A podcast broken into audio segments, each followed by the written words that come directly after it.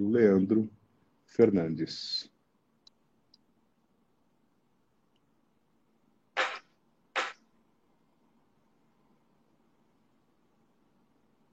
Olá, olá, Domingos. Seja muito bem-vindo. Olá, boa noite. Boa noite. Tranquilo, tudo bom? Tranquilo. Boa noite tudo... a todos. É, então, Domingos Costa Júnior é coordenador do Programa de Eficiência Energética da Energisa Tocantins e também é, coordena as ações de sustentabilidade e as agendas, né? Também é engenheiro eletricista, está cursando o MBA em Gestão Estratégica de Gente, Inovação e Cultura. Achei muito interessante essa, esse MBA, principalmente porque Isso, usa a palavra é, gente. É. Isso, é. Enquanto, seja bem-vindo, Domingos, enquanto não, os outros entrevistados não aparecem, eu gostaria que você explicasse um pouco dessa questão do conceito de eficiência energética. Como é que a gente trabalha esse conceito? O que, que, o que, que significa uma eficiência energética? Isso. Então, primeiramente, boa noite a todos que nos assistem. Assim, o conceito de eficiência energética é você ter o mesmo conforto, a mesma utilização de um equipamento elétrico, porém com um consumo menor de energia. Então, um exemplo prático que a gente dá é uma lâmpada fluorescente com uma lâmpada de LED. Você tem a mesma eficiência luminosa, Porém, uma lâmpada de LED que ela tem 10 watts de potência, ela equivale a uma lâmpada fluorescente de 20 watts. Ou seja, você tem o dobro de uma potência, o dobro de um consumo para ter a mesma eficiência luminosa. A gente fala que você tem uma eficiência energética do equipamento.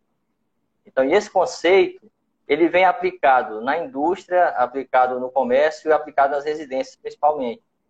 A gente fala muito que a eficiência energética ela se dá de grão em grão. Se todo dia você apagar a sua lâmpada corretamente, você utilizar o seu ar-condicionado corretamente, você utilizar o ferro elétrico corretamente, no final de 30 dias, o seu consumo irá reduzir, você terá um reflexo muito positivo na sua fatura de energia elétrica. Então, esse é um conceito contínuo. Vai melhorando, você vai ampliando ele. Oi, falhou um pouco. Está me ouvindo? Estou, estou ouvindo tranquilamente. Tá. Dessa questão do, do, do, conceito contínuo, né? Então, mas é, agora a gente aqui em Tocantins a gente usa e abusa do, do ar-condicionado, né? E você tocou numa questão disso. Como é que faz um, uma boa, um bom uso eficiente energético de um ar-condicionado? Dá uma dica aqui para a gente.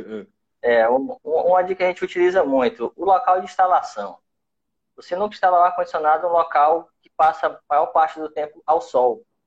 Então, você está aquecendo o equipamento, você tem uma área de aquecimento muito ampla. E dimensionar corretamente o tamanho do local, então a área do local que será instalado esse ar, com a potência adequada para ele. Então, muita gente não liga para isso. Então, você coloca um ar-condicionado que tem uma potência menor para aquele ambiente, ele vai ter que funcionar por muito mais tempo, vai requerer o maior consumo de energia para ter aquele acondicionamento ambiental necessário. Então, esse é um princípio básico. Se você for, dormir em torno de 23 horas, muita gente está ligando na ar-condicionado às 19. Então, não faz sentido você ter 3 horas de consumo sem ninguém naquele ambiente. Então, o ideal é que você tenha um local ventilado, arejado, e você liga o ar-condicionado próximo à hora de dormir e faça uma programação horária para ele se desligar antes de você acordar ao amanhecer. Então, você passa a madrugada, em torno de duas a três horas da manhã, você já pode programar o desligamento desse ar-condicionado, que é um período mais úmido, mais frio, temperatura mais baixa, e automaticamente você vai sentir isso dentro do ambiente. Então, são dicas simples que, no decorrer de 30 dias de utilização, você vai ter uma redução do seu consumo significativo. Ótimo. Então, dimensionamento, posição dele, o ideal, mesmo se for na parede, escolher uma parede que não fique exposta ao sol, né? Isso, é uma, uma ou, parte ou, interessante. Ou face sul ou face norte aqui para nós, é isso? Porque o leste-oeste fica o sol, né? Passa. Isso, o dia passa, inteiro. Passa através, fica o dia inteiro, né? Isso aí. Tá, mais ou menos o dia inteiro, né? Porque se for também. É, ele pode pegar de lado o sol, né? Então é meio complicado. Geralmente também. sim. É, ele está muito, muito a oeste no final da tarde. Então, a gente fala que está virado sentido ao lago, sempre no final da tarde. Então, assim, são dicas simples. Então, você tem que ver aí como é que tá as suas janelas, se a iluminação que entra no ambiente, se ele está muito exposto, se ele é um ambiente ventilado. Então, são dicas simples que esse conjunto de dicas simples somadas a isso, você tem uma eficiência muito boa do equipamento. Entendi. Ótimo. E dentro desse, desse conceito, eh, você trabalha na energia, na Energisa, né? Eh, como é que vocês trabalham isso é, nesses projetos que vocês têm? Como é que funciona isso? Isso. Hoje o, o programa de eficiência energética ele é instituído pela ANEEL. Então a ANEEL ela indica que as concessionárias devem fazer investimentos nisso investir nos consumidores para essa redução do consumo. Então, hoje a gente chega em alguns ambientes que você tem aquele equipamento antigo, de janela, aquele quadrado. Então, uhum. você traz para o equipamento split ou um split inverter, equipamento da tecnologia melhor, você tem uma produção de gás muito maior, você resfria o ambiente com um menor tempo comparado a esse de janela.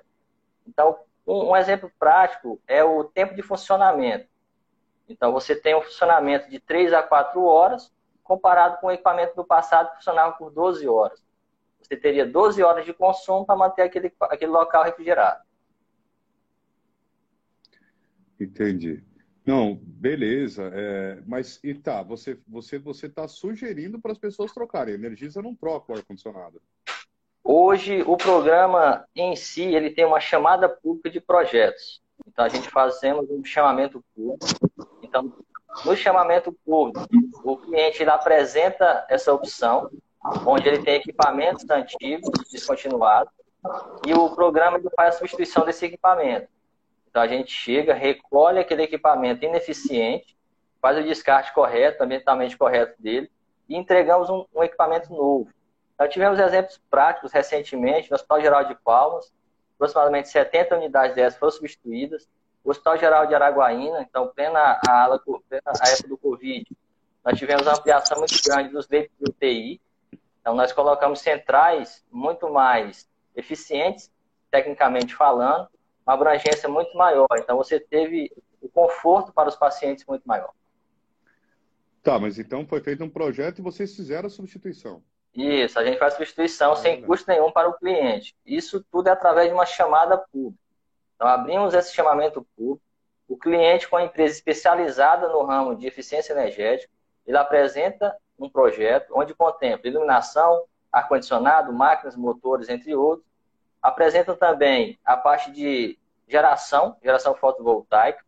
Esse projeto, ele estando enquadrado no edital, com todas as características da ANEEL, a ANEEL faz sua avaliação desse projeto e manda os aprovados para a gente. A Energisa faz a gestão disso. Nós compramos o equipamento, contratamos a empresa executora proposta no edital e a partir daí substituímos para o cliente. Então, o cliente ele tem o benefício do equipamento novo e ele tem o benefício da redução do consumo imediato. Que maravilha!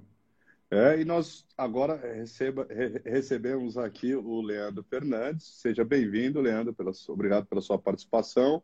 Ele é gerente de gestão e processos da Energisa Tocantins, contador, especialista em gestão, com 22 anos de experiência no setor elétrico. Seja bem-vindo. Eu gostaria... Boa noite, Marco. Boa noite. Boa noite, Leandro. Boa noite, Domingos. Eu, eu, eu, gostaria que você contasse um pouco dessa, dessa, desse seu trabalho, desses processos aqui no Tocantins, o que, que abrange e o que, que a gente pode atrelar à questão da temática do programa, que é a eficiência energética. Bom, vamos lá. É... Primeiro agradecer a participação, tá? É, a Tocantins, ela entende que o papel dela vai, vai além de distribuir energia. A gente tem aí é, a, a, também como papel é, desenvolver a comunidade onde a gente atua, né?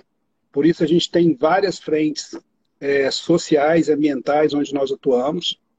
E aí, a, o que a gente gostaria de trazer aqui hoje, Marco, é em relação a um projeto chamado Energia para Crescer. Né? Domingos fala um pouquinho da, da, da, parte do nossa energia, da eficiência energética. Eu vou falar um pouquinho dos, dos projetos sociais, ambientais, tá? E o uhum. foco hoje aqui, eu acho que é, é, falar um pouquinho do projeto Energia para Crescer, que é uma parceria com o Sebrae, que a gente tem, de, que a gente firmou o ano passado, para uhum. desenvolver três comunidades quilombolas do Jalapão, tá? É, comunidade Mumbuca, comunidade do Prata e do Rio Novo. Então, o, o objetivo do projeto é apoiar a melhoria da qualidade de vida dessas comunidades, né, através do empreendedorismo, por meio de ações de qualificação de produtos e serviços. A gente sabe que é uma região muito turística, né, todo, todo, todo, todo Tocantins conhece o Jalapão, né? sabe do, do, do, potencial turístico que ele tem. E essas comunidades quilombolas, elas estão diretamente envolvidas com esse processo. Então, a gente quer qualificar os produtos e serviços turísticos que eles podem fornecer, fortalecimento da governança dessas comunidades, a promoção de produtos turísticos de base comunitária, fortalecer essa parte de agricultura familiar dessas comunidades também, né? Então é um projeto aí que, que tem dois anos, ele começou em 2020, meados de 2020, vai até meados, início ali de 2023, dois anos e pouco, né? Então, é um projeto que visa desenvolver essas comunidades e a gente tem aí é, várias entregas para esse ano e algumas que já foram realizadas no ano passado, que a gente quer falar um pouquinho aqui para você é, na terça ambiental. Ótimo. É, esse, é, qual, qual, que, qual, qual que seria o, o, impacto? Isso também envolve com uma questão de investimentos. A Energisa também está preocupada com isso nessa, nessa questão da sustentabilidade, porque a gente soube que há uns anos atrás a gente teve o apagão, mas ainda em alguns lugares ainda tem esse problema de energia. Você acha que essa forma de você trazer a, a eficiência energética é, é, uma forma de suprir isso ou a gente ainda tem que pensar muito mais que, que o consumo está crescendo a cada dia? Isso, o, o programa ele se dá através disso. Foi em meados disso, 2002, que teve o apagão. E aí, em 98, 2002, teve uma força muito grande do programa. Qual que é a intenção disso? Se você reduz o consumo, mantendo o mesmo equipamento funcionando, mantemos a mesma iluminação funcionando, os ar-condicionados funcionando normalmente, você reduz essa carga necessária para estar a indústria ligada. Então a gente trabalha nessa linha. Então você tem o mesmo conforto técnico das pessoas hoje, mesmo equipamentos ligados, a indústria ligada, porém com equipamentos com consumo menor. E esse consumo menor reduz essa carga. Então a gente vê muito se falar nisso uma sobrecarga no sistema, porque uma ampliação muito grande. Então, o sistema veio crescendo, então a indústria veio crescendo, a, as residências, principalmente, você veio adquirindo mais equipamentos. Você vê um contexto de 10 anos atrás, eram poucas residências que tinham mais de 5 a 6 equipamentos. Então, a gente hoje tem uma utilização da energia muito grande. Então, basicamente, no seu escritório, eu creio que você está aí com um computador, já um, um celular carregando, um smartwatch, alguma coisa do tipo. Então, assim, cada residência, cada morador, cada cliente, ele aumentou esse consumo. Então, a gente trabalhando essa redução de consumo, um consumo consciente, você mantém a mesma estrutura técnica que nós temos hoje, porém com ampliações do sistema elétrico que está acontecendo hoje, essa entrada de novas fontes de energia, você tem energia eólica, energia solar, que está ampliando isso, porém a nossa matriz energética hoje, ela inteira é hídrica, então a maior concentração dela são usinas hidrelétricas. Porém, você não se vê falar em novas usinas hidrelétricas, devido ao impacto ambiental, impacto social, entre outros. Porém, você tem essa matriz básica já do país, você vem reduzindo esse consumo e você vai mantendo a rede ligada. Não, não se fala em apagão, se fala em quê? Uma segurança técnica. Entendi. Olha, eu acabei de, de, de, de conversar aqui com o Érico Veríssimo, ele está com um problema na internet dele lá, ele falou que não conseguiu entrou, entrar na live aqui, infelizmente, mas ele fez uma pergunta aqui, pediu para eu perguntar a vocês quais são os programas ou se vocês têm algum projeto atrelado à questão da, dos povos indígenas, que vocês falaram da questão do, do, dos povos quilombolas, né, pelo menos esses três territórios quilombolas, e a gente queria saber, porque eu fui em algumas aldeias, a gente gravou um documentário aqui, a RACA Comunicações, que é a empresa da Gazeta do Cerrado, né? A gente gravou e fomos nas aldeias, a maioria delas tem energia, né? Tem. É, como é que funciona? Tem algum projeto específico para os povos indígenas aqui do Tocantins? Hoje agrega no, no programa de eficiência energética, a gente tem um projeto chamado Nossa Energia, que ele visa o público residencial de baixa renda, que são cadastrados na tarifa social, ele tem uma uhum. abertura para o público indígena e tem uma abertura para o público quilombola. Então, esse cliente, com esse perfil, ele tem que ir no seu órgão de destino. Para o cliente residencial baixa renda, é o CRAS. Para o pessoal do quilombola, é a Fundação Palmares. E para os indígenas, é através da FUNAI. Então, ele tem um documento que habilita ele a se tornar indígena, se tornar quilombola e a se tornar baixa renda. A partir daí, ele procura uma agência nossa para quilombolas e indígenas e ele faz o cadastramento na tarifa social de energia. A tarifa social de energia ela te dá um desconto, que ele vai de 0 a 65%, de acordo com a sua faixa de consumo. Já para o quilombola, ele tem um, desconto um pouco maior. De 0 a 50 kWh mês, ele fica zerado a sua fatura. Porém, ele tem que ter esse documento da Fundação Palmares e até a nossa agência de atendimento. Então, respondendo ele, para o público indígena, hoje nós temos esse foco, que é a redução do consumo. A gente fez algum trabalho em algumas aldeias, onde a gente levou a substituição de lâmpadas de LED. Entregamos a lâmpada de LED, substituindo por lâmpadas fluorescente ou incandescente ainda, que é as lâmpadas amarelas do passado. Temos um trabalho também de aproximação. Então, a gente está com esse trabalho de aproximação nas, nas aldeias. A gente está levando isso, conhecimento, buscando falar um pouco sobre consumo consciente, sobre segurança para a rede, segurança para a comunidade. A gente está desenhando-se isso. Entendi. Leandro, é, essa questão desse programa Energia para Crescer, é, nesses territórios é, quilombolas aí tem a questão do, do, desenvolvimento do turismo, né? Isso acaba utilizando mais energia, né? E como é que fica essa questão de demanda? Se a pessoa quiser ligar, por exemplo, um forno elétrico, ou ar-condicionado, se começar a pensar em, em, em receber turistas para dormir, que alguns turistas pedem o ar, né? Como é que fica essa, esse dimensionamento? Como é que fica esse projeto envolvendo essas novas demandas do turismo? É, bom, é, primeiro, é, o projeto ele, ele tem o objetivo também de é, a gente melhorar a infraestrutura do fornecimento de energia para essas comunidades, né? A gente fez alguns investimentos durante os últimos anos na região do Jalapão, é, hoje a gente tem uma qualidade de fornecimento bem confiável lá na região e o projeto ele vai ampliar essa qualidade através de, da, da, melhoria da infraestrutura para essas comunidades. Então, primeiro ponto que a gente vai garantir ali energia de qualidade para que essas comunidades né, recebam os turistas, né, tenha a oportunidade de desenvolver, vender serviços, aí, como você citou, desde hospedagem, é, desde de, de, de alimentação, e dos próprios pontos turísticos. E a gente também faz esse trabalho do próprio, do próprio Nossa Energia lá com eles, desde o cadastro de tarifa para quilombolas, que tem tarifa diferenciada, conforme o Domingos falou, e tarifa também de, de, de baixa renda para que essas comunidades tenham uma tarifa mais barata né, na, na, na, de energia. Né?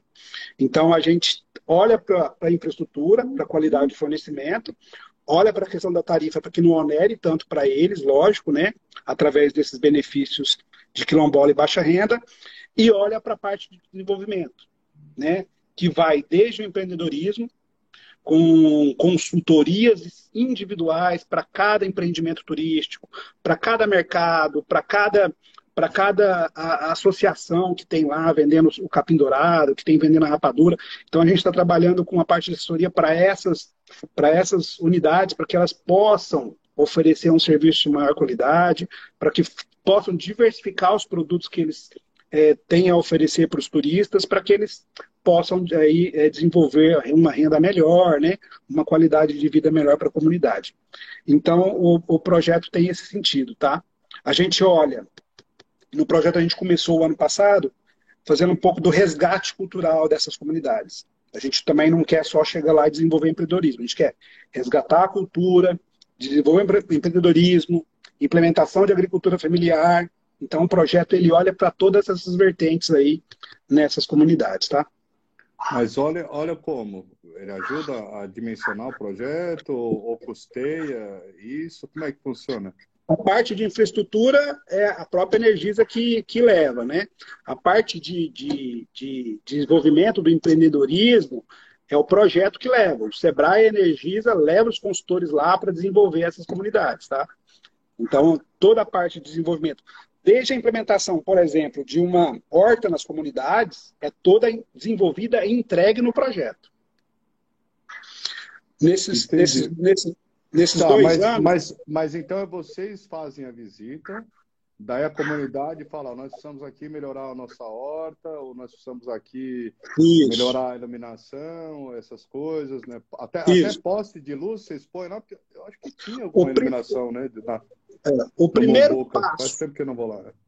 É, o primeiro passo do projeto é o diagnóstico. O primeiro passo do projeto foi o diagnóstico. O diagnóstico consiste em quê? Em ouvir a comunidade o que, que a comunidade quer, o que, que ela precisa desenvolver, qual a expectativa da comunidade. A gente primeiro ouve a comunidade.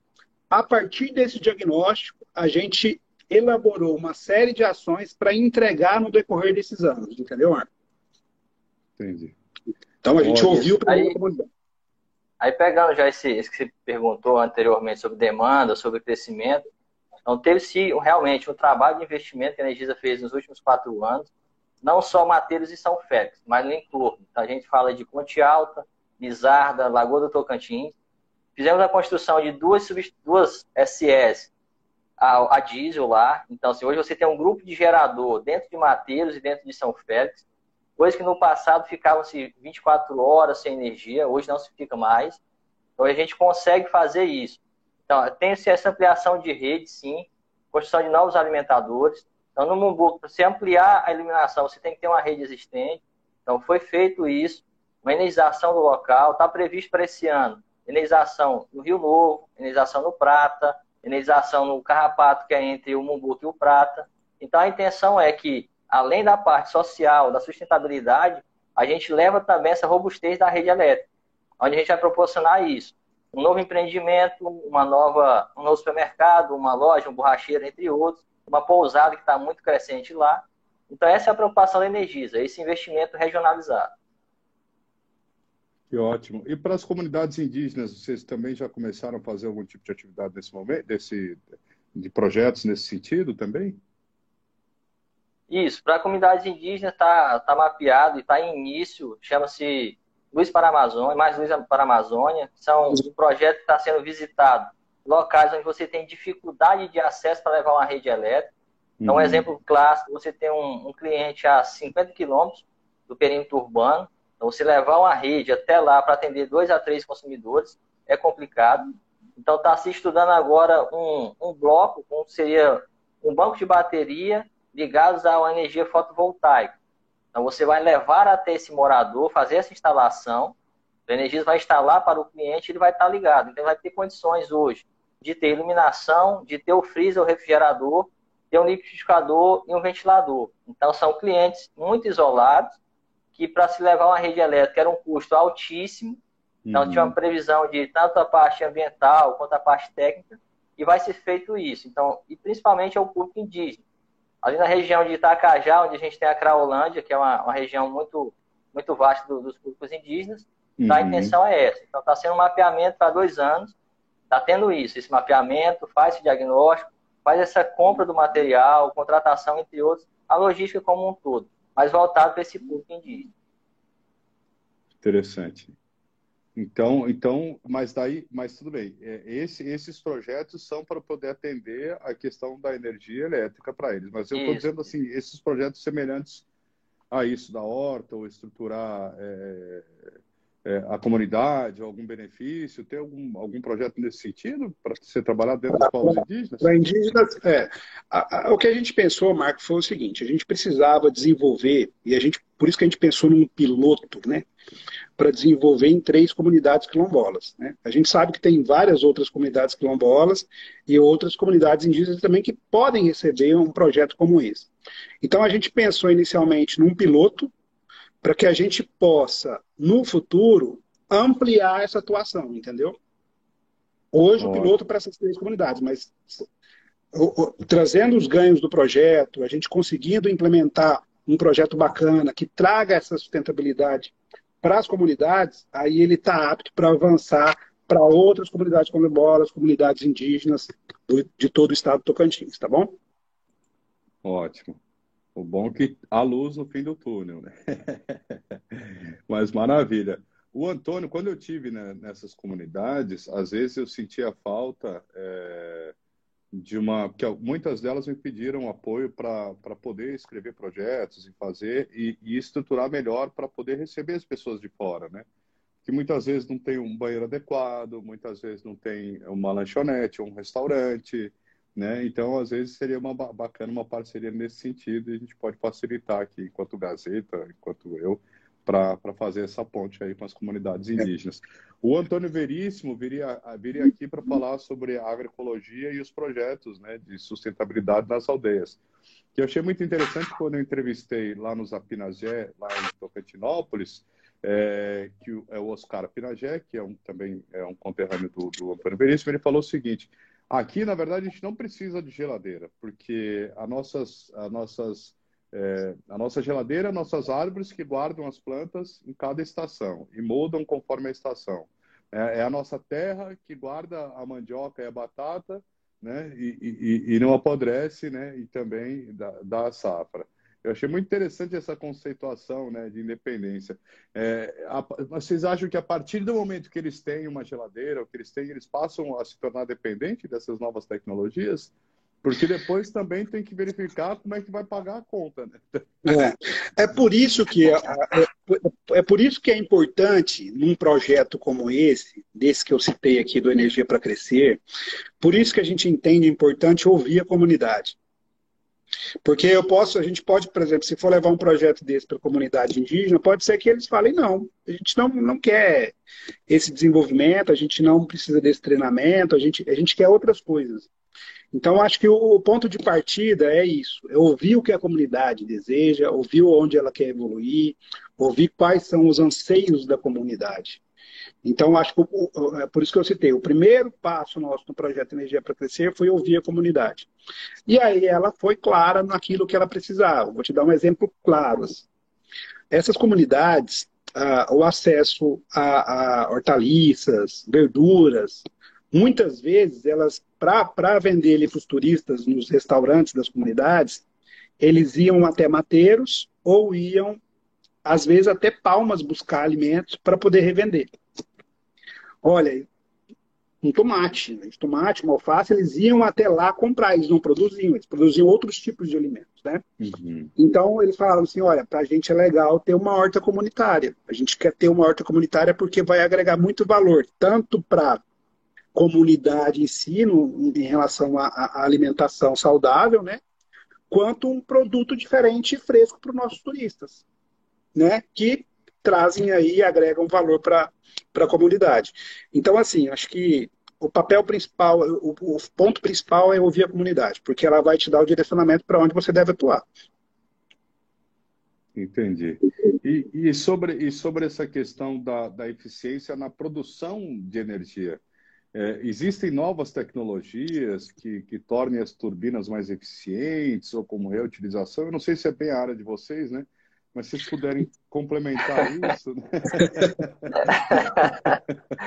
ah, não, mas é, hoje. A gente fica preocupado que assim, o Tocantins tem um potencial solar, né? A gente sabe que tem novas tecnologias, isso. as placas Bastante. a cada ano, é, mas também a questão de distribuição, porque é uma coisa, por exemplo, no saneamento tem a questão de desperdício de água pela corrente. Existe também esse desperdício pelas redes, né? Perda de, de, de, Isso, hoje existe, de energia?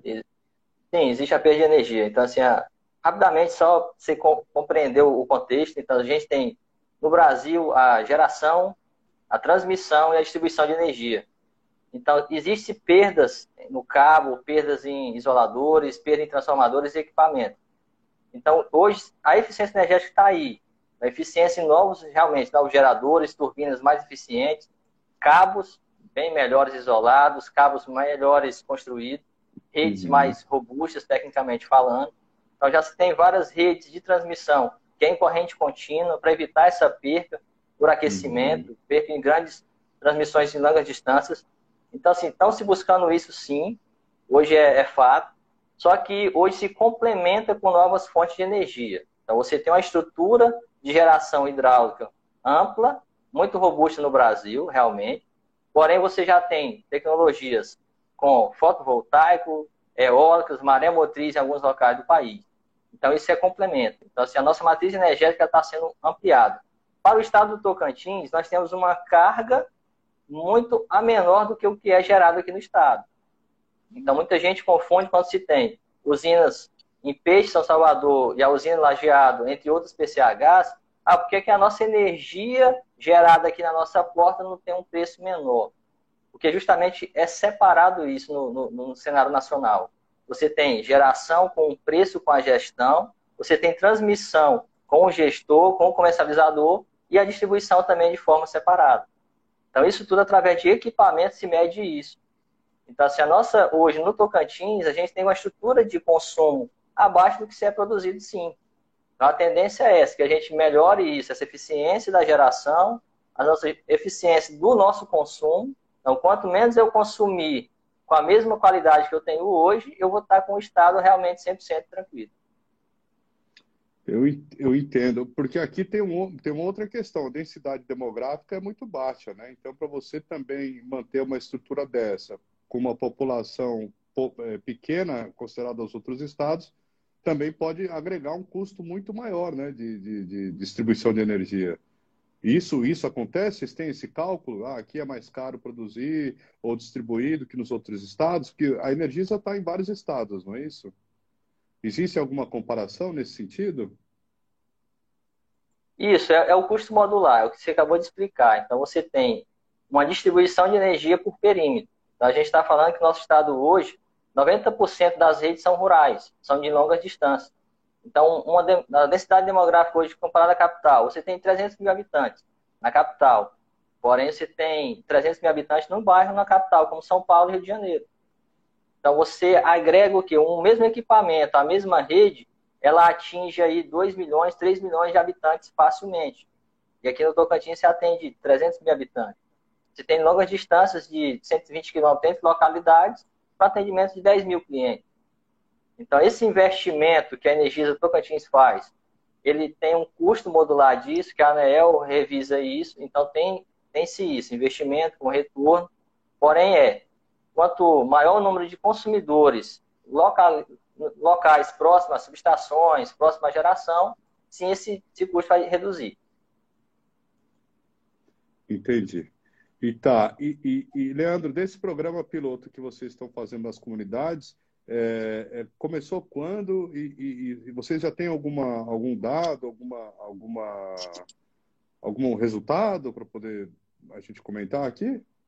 Bom, a gente começou, é, assim, tivemos lá em junho do, de 2021, né? Assinamos lá o, o, o, o termo de cooperação, cooperação junto com o Sebrae na comunidade e já entregamos algumas das atividades é, previstas no projeto. Né? A gente tem, como eu disse, uma das, das vertentes é o resgate da cultura quilombola, né?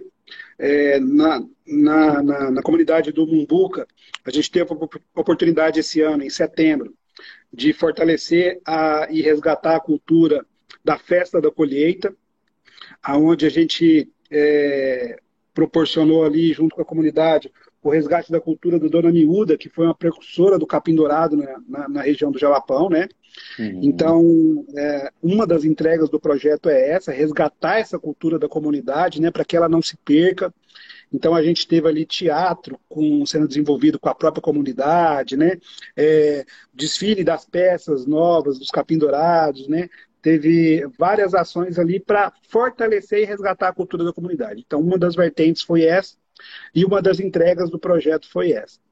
A gente já iniciou é, duas frentes também que serão entregues agora, provavelmente em março, que são a frente do, levantamento de cada uma das, da, da, das, dos comércios, né, das associações das comunidades, mapeando o que, que essas comunidades precisam, tentando identificar o que cada comerciante precisa, para a gente fazer ali uma assistência para esses, esses comerciantes. E a gente está em fase final de entregar a horta e o tanque de piscicultura para essas três comunidades também. Uma horta Ótimo. comunitária e o tanque de piscicultura em cada comunidade. Então ele está a pleno vapor, já está na fase final, e agora em março a gente vai fazer essa entrega lá nessas três comunidades, é, é, já entregas aí relevantes do, do projeto. Ótimo. É, e, e, e, o que, e como é que vocês veem essa questão agora da, da, dessa questão da tarifa extra versus o poder aquisitivo que reduziu? Vocês acham que, que agora, é, é, é, dentro dos critérios da, da, da, tarifa social, ela atende isso? E as pessoas de média renda? Porque esse é um problema também, porque as, as baixas ainda têm esse excesso, né? E as pessoas de média renda, que às vezes se esforçam ali para manter as contas em dia, bem um pouquinho melhor, né? Alguma, algum alguma, alguma sistema de dicas ou então ou é realmente trabalhar aqui com essa troca da lâmpada, o uso racional do, do, do ar-condicionado? É, como, quais as dicas que a gente pode dar para essa população para reduzir custo né, e não depender tanto da, da questão é, da energia ou, tenta, ou tentar fazer uma forma mais é, eficiente de trabalhar isso? É, hoje basicamente é, é, o que a gente trabalha, essa conscientização do consumo. Então, primeiramente, o, o, que o pessoal tem que entender é a minha iluminação, ela é toda base é em LED, eu ainda tenho fluorescente ou incandescente, que tem um consumo muito elevado. Meu ar-condicionado, então assim, os locais, durante o dia, eu tenho um local que tem uma visibilidade do sol, eu não preciso ligar uma lâmpada, então assim, abrir as janelas, deixar a luz solar entrar. O refrigerador, eu estou abrindo o refrigerador com frequência. Na hora de passar roupa, eu estou passando roupa todos os dias. O chuveiro elétrico, mesmo que aqui tenha uma temperatura muito alta, muita gente não utiliza chuveiro elétrico. Como está sendo a utilização desse equipamento? As minhas instalações elétricas, elas estão muito antigas, eu gero um curto-circuito interno. O que está acontecendo internamente? A gente não se preocupa muito com esses detalhes. Então, você está acostumado com aquela tomada que está com a fagulha, um faiscamento, está com um pequeno curto-circuito, ali gera um consumo. Equipamento no stand-by, então, assim, muita gente já deixa a TV no stand-by. Vários equipamentos da mesma tomada, isso é muito comum. Você já vai colocando um T sobre o outro, muita gente conhece um Benjamin. Então, você vai sobrepondo equipamentos, vai aquecendo aquela tomada, vai aumentando o seu consumo. Então, para esse público... Mas, mas peraí, gente... você pôr, pôr vários equipamentos no, nesse T, nesse Benjamin, ele aumenta o consumo? Ele, ele faz aumentar o consumo? Faz porque você tem um aquecimento naquele equipamento. Então, você está aí com a sobrecarga naquele local. Então, o que gera uma perda de energia é calor. Então, muito calor. Por quê? Você tem o dimensionamento de um equipamento para passar X corrente, X tensão. No momento que você instala mais equipamentos ali, ele precisa de mais tensão e mais corrente. Um exemplo prático, a gente usa muito o cano de água. Então, você tem um cano de água, uma espessura menor e precisa passar muita água. Então, você percebe que o cano vai estar ali estressado. Então, é basicamente isso. Então, assim, o dimensionamento técnico justamente é para isso. Você tem o cabo com a sua espessura de acordo com a sua carga que vai ser instalada nele. A iluminação da mesma forma. Então, assim, muita gente sai colocando refletor aleatoriamente em áreas externas porém não faz um, um, estudo mínimo. Se você vai colocar um, um refletor com uma potência muito alta, desnecessário para aquele local, você vai ter só apenas um consumo muito maior. Tem muita gente que deixa lâmpadas externas ligadas durante o dia, durante a noite, lâmpadas de jardim, entre outros. Então, assim, a gente vem trabalhando isso. E a bandeira tarifária, ela carimba justamente isso. Um certo ponto de consumo entra-se uma bandeira nova. Então, se você reduz o seu consumo, você tira a bandeira tarifária da sua conta. Então, para esse público, a gente trabalha nessa linha, conscientização. E isso a gente quer passar que é contínuo. Dia após dia, você vai trabalhando o seu consumo, vai reduzindo o seu consumo.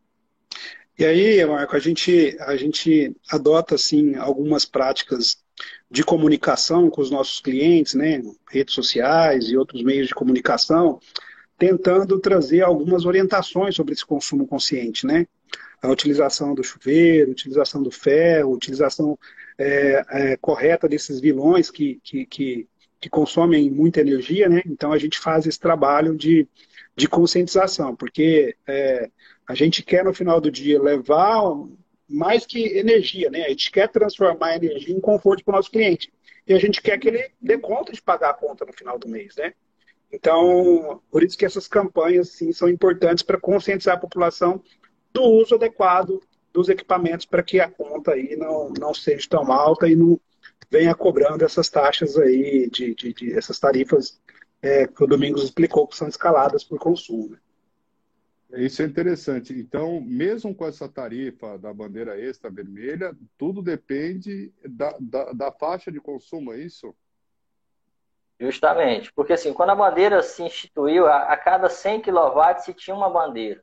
Então, aquele cliente que estava com 220, ele traz para 200, ele traz para 100 o seu consumo, ele tirou esse sobreposto da bandeira. Então, assim, a, a intenção é que você tenha o seu consumo só aquele que você precisa utilizar. Então, se você está hoje no ambiente da sua casa, no seu quarto, porém tem mais 5, 6 ambientes que estão tá com a iluminação ligada. São consumos que você não está utilizando. Então, é um desperdício de energia. A gente trabalha sempre que a energia é um produto. Então, você comprou um produto, você compra um produto e você gasta aquele produto. Se você está gastando a sua energia elétrica desnecessariamente, você está sendo onerado na sua tarifa. Aí eu deixo o televisor ligado enquanto eu vou tomar um banho. Eu deixo o televisor ligado enquanto eu estou na cozinha. Aí eu vou ligar o ar-condicionado duas horas antes de eu ir dormir, porque eu quero resfriar o quarto. Então, esse tipo de atividade é uma energia que você, você gastou sem utilizá-la. Você não teve benefício sobre ela, apenas você gastou aquela energia. Entendi. É, isso é muito importante. Mas eu queria retomar, é, para a gente ir caminhando para o final, é, a gente estava conversando um pouco antes, e, e também tem para as comunidades indígenas e quilombolas, sobre essa, sobre essa mudança é, da questão do registro para entrar na tarifa social. Né? Que antes as pessoas tinham que ir na Energisa, depois ir no, no prazo, ou numa Secretaria de Ação Social. Né? É, o que, que mudou agora nisso para as pessoas em geral? É, o que mudou foi a classificação do baixa renda. Então, antigamente, como funcionava? O nosso cliente, ele até o CRAS, ele tinha um número do NIS, que é o número cadastro único. Então, hoje, o cliente indo apenas no CRAS, o próprio CRAS manda para o Ministério que faz um choque de informação com a concessionária. Então, não precisa mais ele procurar a concessionária. O que precisa é que ele faça essa atualização. Porque no período de 12 meses a 24 meses, ela pode expirar necessária a nova atualização do consumidor. Já para o nosso cliente indígena e o cliente quilombola, é necessária a ida dele sim até as agências, porque tem uma série de documentos comprobatórios. Então lá ele já faz esse cadastro, ele já é instruído sobre todos os benefícios que ele tem, faixa de consumo e como que isso se dá. Ah, tá. Então, para os indígenas e quilombolas, eles têm que ir na Energisa, tem que solicitar. Isso. Isso, devido àquela apresentação que ele tem, um documento da Fundação Palmares, caracterizando que ele é quilombola. Então lá tem essa documentação. O, o indígenas tem o RANI, que é um documento fornecido pela FUNAI.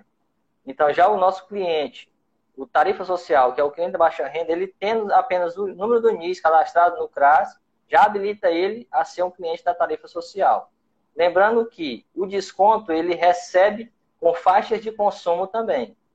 Então, estamos em faixa de consumo de 0 a 30 kW, 0 a 70, 0 a 100 e até 200. Então, muitos clientes hoje, ele tem a tarifa social, sim, porém ele tem um consumo que extrapola todos os índices. Então, ele vai ter na sua tarifa sem desconto. Vai pagar uma tarifa cheia. E tem situações, os clientes, aqueles clientes conseguem manter um, um consumo mais baixo, que a conta vem até zerada, dependendo do, do consumo que ele tem, né? Se for tem as faixas, conforme o Domingo explicou, mas para quilombolas, por exemplo, tem situações em que a conta vem até zerada, viu, Marco? É, eu, eu, tive, eu tive várias aldeias e eu, e eu fico vendo, assim, eles já têm né, bastante acesso, uma ou outra aldeia, porque o sistema de povoamento deles é que quando vai adensando muito, eles é, começam a formar outros aldeamentos, né, outra aldeia próxima uma das outras, porque é o sistema social deles, né? Porque ele não tem um controle social Sim. como muita gente. Então eles vão espalhando dentro do território, e é bem interessante isso.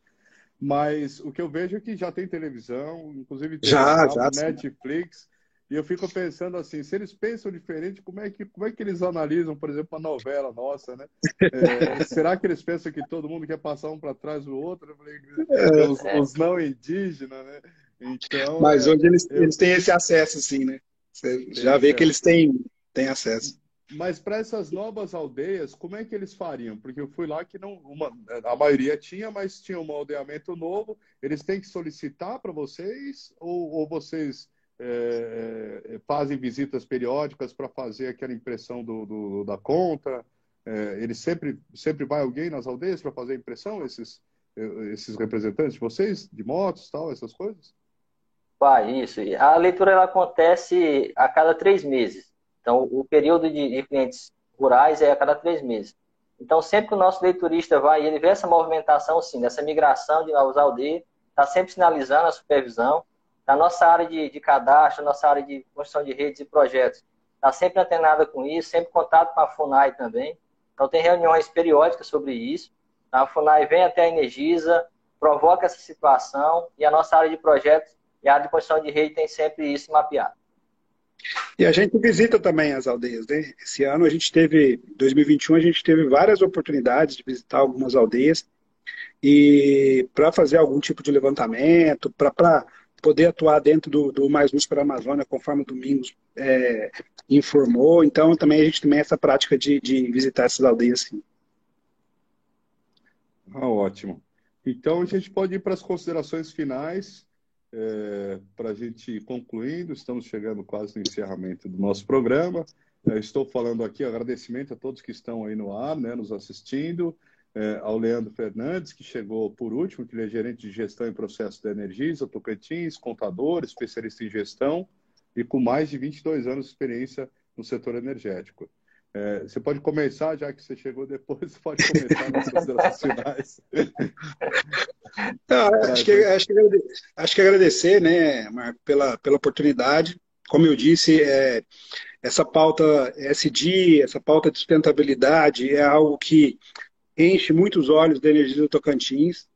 A gente é, tem atuado em várias frentes é, dentro dessa temática, né? desenvolvendo é, projetos de voluntários, como o projeto Lago Limpo, que a gente teve o ano passado aqui em Palmas, fazendo a, o recolhimento de lixo ali no entorno do lago, o projeto Amigos do Rio, em Peixe, com o mesmo objetivo né, de fazer a limpeza ali do, das margens do rio Tocantins.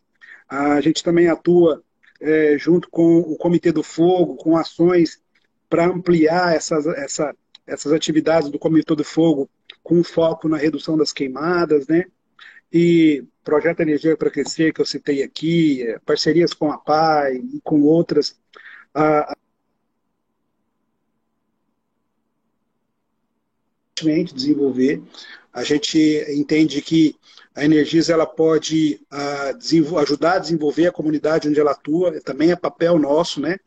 E o que eu disse, né? A gente quer não só distribuir energia, mas também participar do desenvolvimento da comunidade onde a gente atua, tá? Então, obrigado aí pela oportunidade.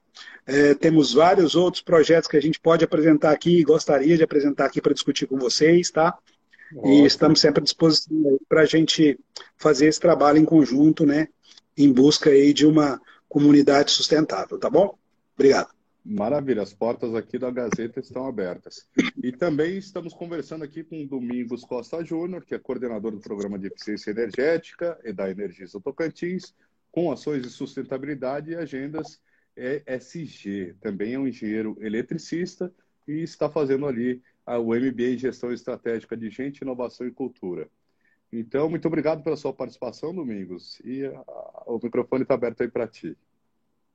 Eu agradeço pelo espaço, pela audiência. Então, assim, a gente vem buscando isso dia após dia, falar de eficiência energética, falar desse conceito que é você economizar pensando no futuro melhor, pensando no meio ambiente, trazer essa cultura, sim, a gente busca isso, que seja disseminada a cultura. A gente quer uma mudança de cultura. Não é simplesmente eu fazer um projeto em um órgão público ou um órgão privado e ir embora. Então, o que a gente quer é que o pessoal daquele órgão entendam isso, entendam esse benefício, o nosso colaborador hoje está muito ativo sobre isso. A gente quer que a população, sim, chegue nesse nível, quer que a população entenda, tenha isso culturalmente, nas nossas escolas também, as nossas crianças. Então, o projeto Nossa Energia tem essa pauta. A gente chega nas localidades com a unidade móvel educacional, com vários experimentos, com várias tecnologias lúdicas, e a gente traz que as crianças, porque o nosso consumidor do futuro é a nossa população do futuro. Então, a gente está trabalhando nas crianças, focando isso, essa cultura da eficiência energética, da qualidade do uso da energia. Energia como um produto, energia como um bem. A gente busca isso. Mais uma vez agradeço. Contamos com o apoio sempre da Gazeta para diversificar isso, divulgar esse tema, focar nesse tema, porque eu acho que assim, o Tocantins tem que se posicionar, o tocantinense tem que se posicionar nesse tema, que é um tema de abrangência mundial.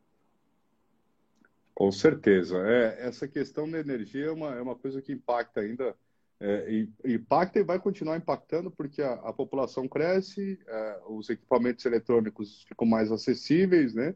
E, e, são montadas novas casas, né, para as pessoas que vão saindo das suas famílias e vindo o aumento de consumo consequentemente, né? Também é uma preocupação até sobre a, a, a, estrutura e planejamento das matrizes energéticas aqui no Brasil, né? Não só no Brasil, mas no resto do mundo, né?